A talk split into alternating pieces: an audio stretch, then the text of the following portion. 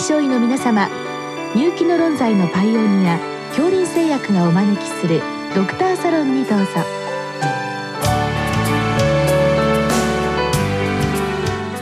今日はお客様に東海大学八王子病院歯科口腔外科助教高橋美穂さんをお招きしております。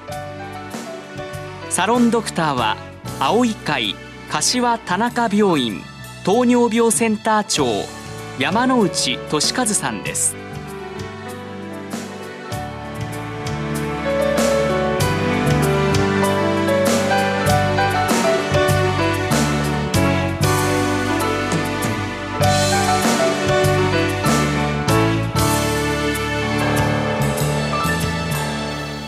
高橋先生よろしくお願いいたします。よろしくお願いいたします。今日は埼玉市の先生からのご質問で乳幼児の口腔内感染症まあ厳密には口内炎と言った方がいいのですけど画酵素やアフタ性、まあ、こういったものの治療法、まあ、薬それからその使用法をご教示くださいということでございます先生あのまあこれ乳幼児ということになります。大人ですとまあ自分で訴えてくると思いますけど、はい、乳幼児の場合はどういったもので気づかれるといったことになるんでしょうか？はい、お子さんの場合は自分に口内炎があることを訴えることができないので、うん、やはりあのお食事今まで食べていたものを急に食べなくなっていたりあと赤ちゃんですとミルクを急に飲まなくなったり不機嫌になったり、うん、そういったことで大人の方が口内炎に気づくことっていうのが多いです。また、えーと保護者の方がお子さんの口腔清掃をした時に傷や口内炎があることであの気づかれることっていうのがあります、うん、まあ小さいですから痛みはなかなか訴えられないし熱も普通はもうないものですね。そうですね。あのウイルス性の口内炎の場合はあの発熱することがあるんですけれど、大体の口内炎は熱が出ることがないので、うん、触発はなかなか気づきにくいと思います。さてそのまあこういったアフターのようなものを見た場合ですね口内炎を見た場合、はい、まあ、鑑別ということになるのでしょうけど、はい、これもまあキリがないでしょうから、はい、多いものから少し上げていただきたいんですが、まあ、一番多いものと言いますと何でしょうか、と一番多いものは乳児と小児で少し違うんですけれども、うん、乳児の場合にあの一番多いものはカビの感染で起こるカンジダ性の口内炎が最も多いです。うん、で、えっと、小児幼児に多いのは、えっと、アフター性の口内炎があの最も多くて次いで、えっと、ウイルス性の口内炎あとは傷などで起こるカタル性の口内炎が、うん、あの多いです。順番にお話を伺いたいんですが、まあ、まずあの乳児に多い画構想ですね。はいまあ、これは非常に有名な名前としては非常に有名なんですが、まあ、我々あまり馴染みではないんですけど、まあ、結構まだ日本でもあるもんなんでしょうか？そうですね、えーと、なかなか病院を受診してっていうふうな形であの私たちがあの診察することっていうのは少ないんですけれどもやはりあのカンジダアルビカンスの菌はあの日和見感染で起きるもので健常のあの方でもいますのでちょっとしたことであの発生しやすいと思いますので比較的多いと思います。うんまあ、日和見感染も免疫低下ということなんでしょうけれど、まあ、あの直ちに免疫が低下したと考えていいかどうかというところもありますがす、ね、まあ、常在菌でもあるということですか。はい、まあ、あり得ることはあり得るということなんですね。はいうんまあ、お母さんこうちょっとまあなし環境が不潔だと多いということもあり得ると考えてよろしいでしょうか？そうですね。お母さんの乳首あと汚れた哺乳瓶あと口に入るおもちゃなどから、あの感染したりすることっていうのもあのあります。あなるほど。口によく入れますから、はい、そっちの方で移されるということあり得るということですね。はいまあ、次にまあ普通の幼児ということになりますが、まあ、これはアフター性がまず多いと考えてよろしいわけでしょうね。はいそうですねこれアフター性というのはまあこれ大人でも出てくるんですが、はい、特に乳幼児でまあ特徴的ということは何かあるのでしょうか？基本的にはあのアフター性口内炎はあの大人と病態は同じだと思います、うん、あの原因ははっきり分かっていないんですけれどもストレスや疲れによる免疫の低下と睡眠不足栄養不足特にビタミン B2 が欠乏すると口内炎が起きやすいというふうに考えられています、うんまあ日本ですとビタミン不足というのはまああまり考えにくいので、結局原因不明というか、まあ、赤ちゃんもストレスがあるのかもしれませんけれども、はい、まああり得るということなんですね。はい。これはまああの我々なんかにもアフターはよく出てくるものおなじみなんですけどまあ割にこう唇だと気がつきやすいですけどそれ以外の場所も多いものなんでしょうか？はい。アフター性口内炎の一番できる場所は実はあの舌下にあの最も多く出てでその次に全口外球って口外のこの喉の入り口のところです、ね、はい、あとは口唇の順に出てきます。ただ場所としてはあの頬だったり歯茎にも出てきて、うん、数日から2週間程度で自然治癒しますが、うんうん、よく再発します。よく再発しますね、はい、はい、この辺りはまだよく原因は分かってないんですか？そうですね、まあなんかしょっちゅう出てくると何か病気あるかなってまああの、親御さんなんかも心配されるかもしれないですけど、はい、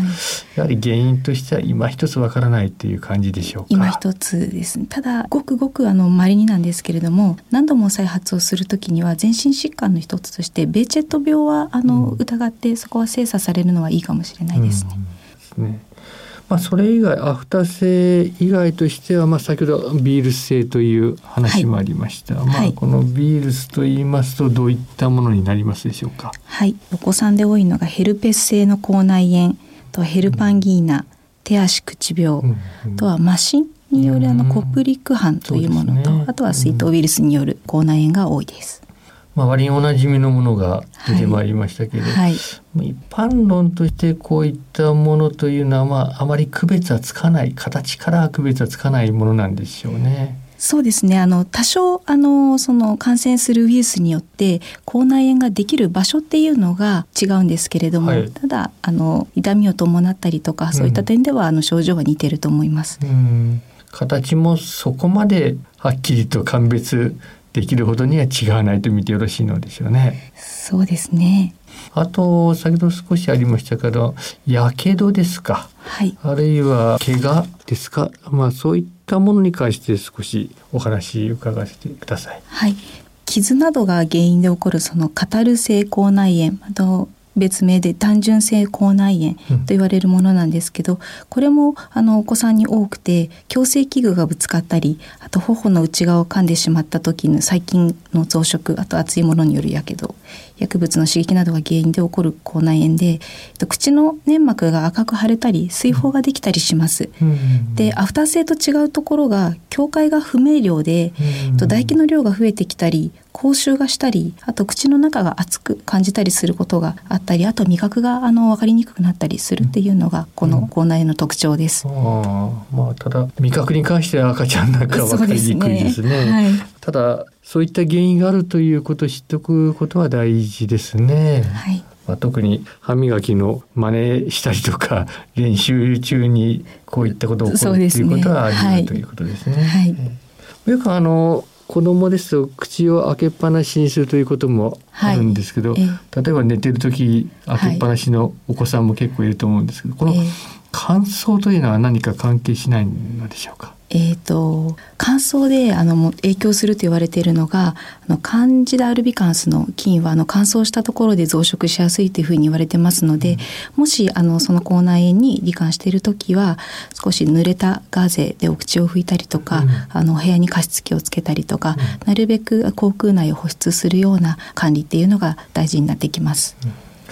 もう一つお伺いしたいのはあの歯との関連、まあ、ないし大人ですと歯周病ですね、はい、この辺りのまあこれは口腔内衛生と関係すると思うんですけどこの辺りに関して乳幼児でまあ分かっていることがありましたら教えていただけますか？はい、えっと生まれたばかりの赤ちゃんでも生後約1週間程度ですでに口の中に数十種類の細菌が認められて、で生後6ヶ月ちょうど歯が生えてくる頃から急激に菌種が増加で菌層が多様化することが最近報告されています。ただその菌種菌層に関しては、えっと、お父さんお母さんの口腔内の菌と似ているというふうに言われているのでお父さんお母さんで虫歯が多かったりすると、うん、お子さん虫歯になりやすかったりということがあのあります。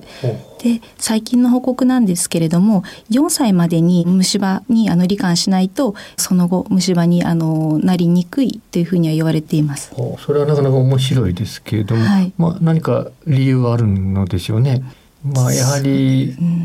こう一生懸命ケアしているということで、はい、口の中の筋層が違ってくるとかっていうことあるのでしょうか？はい、ケアによってあの口腔内のその常在菌の筋層はあの、かなり個人差があるというふうに言われてますのでやはりケアをすることによって虫歯や歯周病にかかりにくい筋層にすることができると考えられております。そういったことはまあもう少しこう広く親御さんなんかに伝わるといいですね。はい。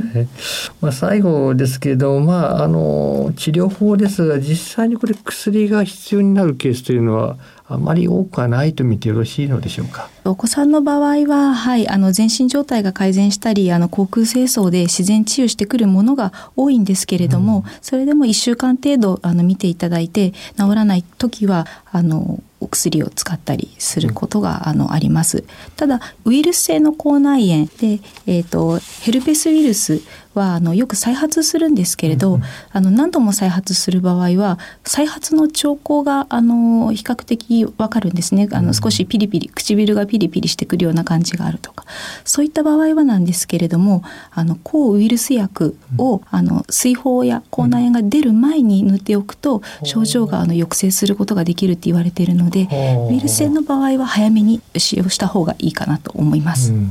まああの画酵素に関してはまあカンジダですのでファンギゾンのシロップといったような類のものになると思うんですけど、はい、まあこれ大人ですとよくあのステロイド軟膏ですね、はい、これ出てまいりますけど、はい、これもやはり同じように使われると見てよろしいのですよね。えーアフター性口内炎に関してはあのステロイド軟膏があのよく効くんですけれども、うん、逆にステロイドと言いますと少しあの免疫を抑える作用っていうのがありますので細菌やウイルスなどの感染によってできた口内炎に関してはあのステロイドが含まれている軟膏を塗らない方があの良いというふうに考えられております。まあ、あとは口腔内ケアということなので、はい、まあうがいなどもまた一つポイントになるということですし歯を一生懸命磨くということに基本的には尽きるというふうに考えてよろしいわけでしょうね。はい。どうも先生今日はありがとうございました。ありがとうございました。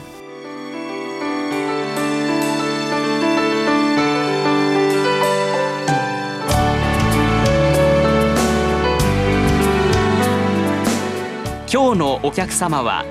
東海大学八王子病院歯科口腔外科助教